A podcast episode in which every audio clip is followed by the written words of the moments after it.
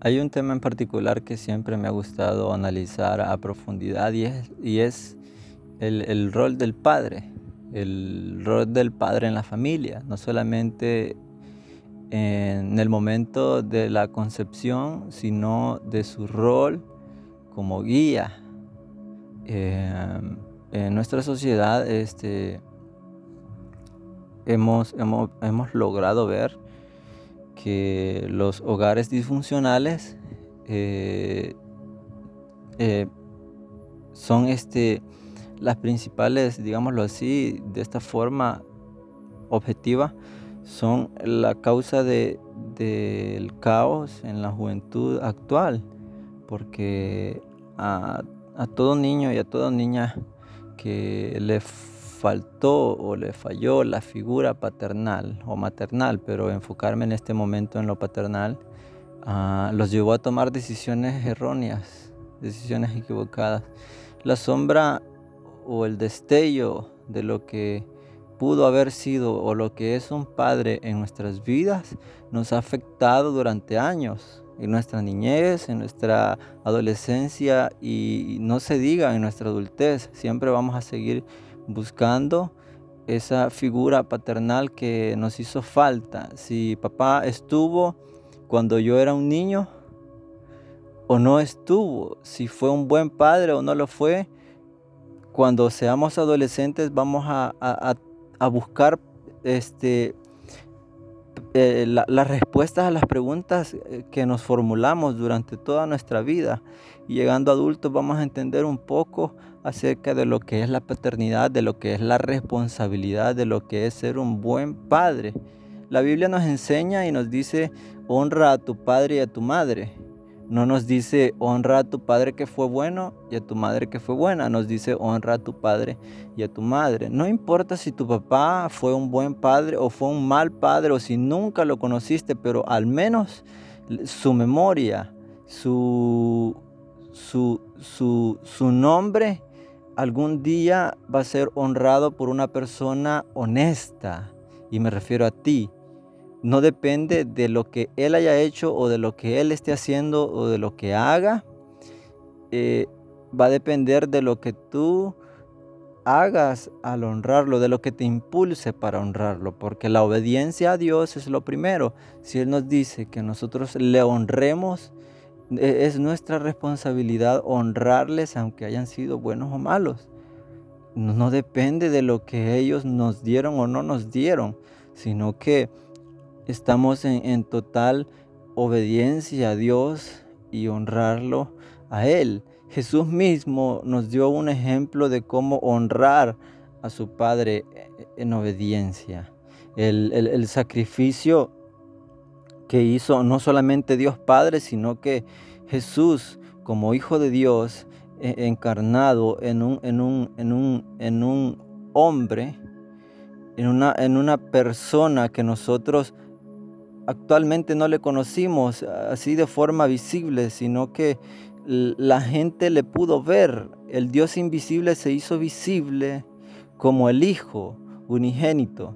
Fue encarnado y entonces de esta forma él fue obediente a las instrucciones de su padre y venir a la tierra a vivir como un hombre como nosotros, atado a las mismas pasiones como nosotros, pero con un objetivo claro. Él fue obediente a las instrucciones antes, ¿verdad?, de, de poder experimentar la sensación de la humanidad. Obviamente él amaba Obviamente él sentía también este, todo lo que nosotros sentimos, porque Dios es así, es un Dios de, de, sentimientos y emociones, él, es amor, él es, él es bondad, es misericordia, e, Él, está, e, él, es, él es así. Entonces Jesús mismo nos dio una lección de obediencia de, de un hijo hacia su padre. Aun cuando él estaba en la cruz del Calvario y cualquiera puede decir como un Dios que me ofrece su paternidad y me ofrece su amor, dejó a su Hijo en la cruz solo experimentando el sufrimiento. Y la Biblia, eh, hay unos versos que ustedes mismos pueden percatarse cuando Jesús mismo dice, Padre, ¿por qué me has abandonado? En este sentido, Jesús está experimentando su humanidad a un nivel extremo, porque nadie más había soportado lo que Jesús estaba padeciendo en ese momento. Los otros hombres que estaban al lado de él crucificados no experimentaron el castigo antes de haber sido llevados al Gólgota. Pero Dios no es que lo haya dejado a un lado, sino que Él también tenía que cumplir y, sujetarse al propósito que Él ya había establecido para salvarnos a nosotros como Padre. Un bien mayor que es salvar a la humanidad. No es que lo dejó abandonado. Y entonces de esta forma también Dios siente el dolor al ver a su Hijo en la cruz clavado de sus manos y sus pies, de haber sido azotado, maltratado, golpeado, Él también experimenta ese sentimiento hacia nosotros, hacia los que somos sus hijos y a los que no son sus hijos, porque la Biblia también es, cara, es clara perdón, al decir que a, a aquel que recibe a Jesús es hijo de Dios.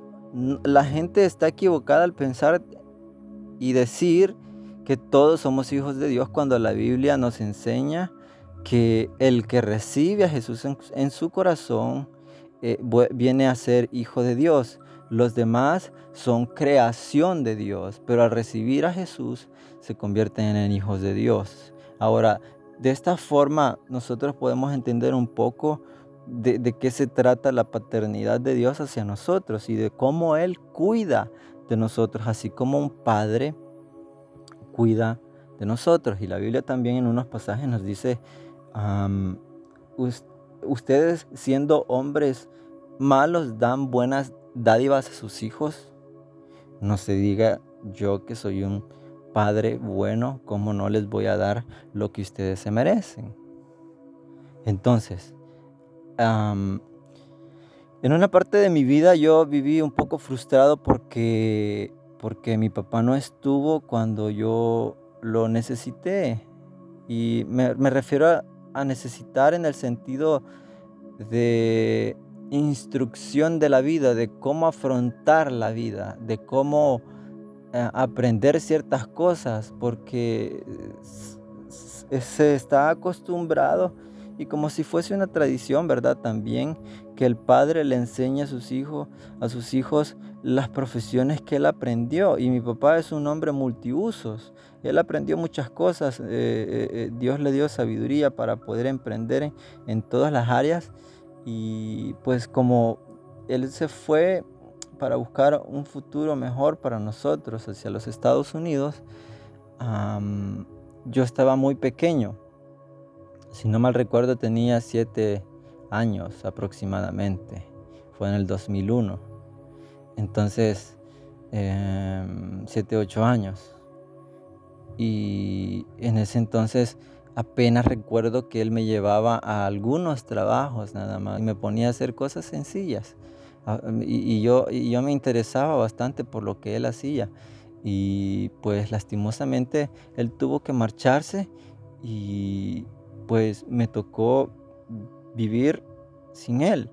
Mi hermano mayor aprendió un poco de él, pero el detalle es que mi papá, y yo siempre lo, lo voy a decir desde el momento en que lo entendí, porque estuvimos un poco resentidos de cómo fue él, porque para ser sinceros, para ser sincero, él no fue un buen padre, un, excelente padre, pero tiene sus, sus, detalles que a veces me impactan y, me causan tanta alegría.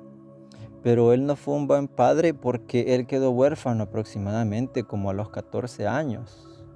Y como hermano mayor, él tuvo que encargarse de sus hermanos y trabajar desde entonces, empezar a trabajar y a sus sesenta y tantos años casi 70 años, él no ha dejado de trabajar literalmente. y me lo, ha dicho en ocasiones cuando hemos hablado de las últimas veces. Hijo, yo no puedo dejar de trabajar, porque acá si uno deja de trabajar, uno no puede pagar las cuentas. Y para gastar en medicina, gastar en, médicos, eso es una fortuna. Entonces no puedo ahorita, no tengo los recursos, no tengo quien me ayude. Y a veces me parte el corazón escuchar eso, saber que, que no puedo hacer nada al respecto. Pero la sombra de nuestro Padre siempre va a estar allí Siempre vamos a estar pensando en Él. No importa si fue bueno, si fue, fue malo. Si fue bueno, si fue un buen padre y se quedó, entonces nosotros vamos a decir, yo quiero ser como Él, yo nunca me voy a ir. Y si tengo la oportunidad y la capacidad de ser mejor que Él, lo voy a hacer para que Él se sienta orgulloso de mí. Pero si Él fue un padre malo o se fue, nosotros vamos a estar pensando, si Dios me da la oportunidad, si yo tengo la oportunidad de formar un hogar, yo voy a ser un buen padre, yo me voy a quedar, yo voy a ser responsable de mis hijos, porque tenemos un antecedente, tenemos una historia que nos ha marcado y que no queremos repetir, que no queremos que alguien más sienta lo que nosotros sentimos. Y si disfrutamos la compañía de nuestro Padre, el apoyo de nuestro Padre, nosotros vamos a querer que nuestros hijos disfruten lo que nosotros disfrutamos.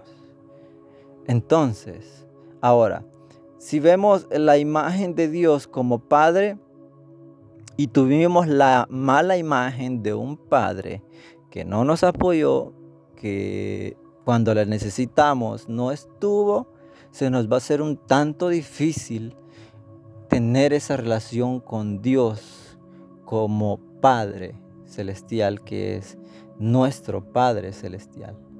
Porque vamos a estar pensando en la imagen que se nos grabó desde pequeños hasta la actualidad, dependiendo de la edad que tengas.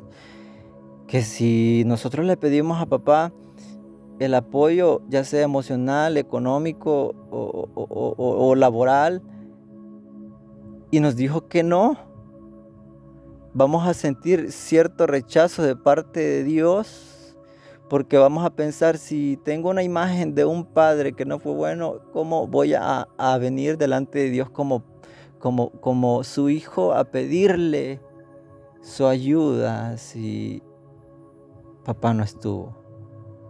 Y es allí donde nosotros debemos de, pedirle al Señor que nos sane, pedirle al Espíritu Santo que venga y que restaure cada parte de nuestro corazón que nos impide tener esa relación con Dios. Ahora, si tuvimos una buena relación con nuestro Padre y no hemos logrado entender la, el rol de Dios como Padre y no tenemos esa relación, es muy importante que nosotros vengamos delante de Dios y lo reconozcamos como Padre también. Jesús en muchos de sus, podría decirlo así, discursos o, frases o algunos pasajes, él siempre menciona a su Padre siempre se refiere a Dios como su Padre y a Él como su Hijo y una mutua comunión, un mutuo sentimiento de Él hacia su Padre y de su Padre hacia, Él, la confianza, la, comunión que hay entre ellos dos. Pero, pero al final del Evangelio de Juan hay algo que, impacta demasiado y es, hermoso, Él nos, nos confirma que no solamente Él puede tener esa relación acá en la tierra, hasta el cielo, de un hijo hacia su Padre Celestial que es Dios. Entonces, podemos ver en el capítulo 20, versículo 17 del Evangelio de Juan, y es en el momento que Jesús había resucitado y María Magdalena fue al sepulcro y, no lo encontró y estaba llorando y toda la cosa, una escena muy, muy, muy, muy difícil para ella. Y entonces Jesús le dijo, después de haber conversado, ¿verdad? Con ella, le dijo, le dijo Jesús, suéltame porque aún no he subido a mi Padre. Mas ve a mis hermanos y diles, subo a mi Padre y a vuestro Padre, a mi Dios y a vuestro Dios. Él nos confirma de una forma tan explícita la relación que Él tiene y que nosotros también podemos o también tenemos con Dios como nuestro Padre. Un padre que se preocupa, que vela por sus hijos. Si están enfermos, hace lo imposible para que estén bien. Si se sienten mal emocionalmente, está allí para abrazarlos y aconsejarnos. Ese padre que, que ama, ese padre que consuela, ese padre que nutre, ese padre que provee, ese padre que siempre va a estar allí con nosotros. Ese es Dios.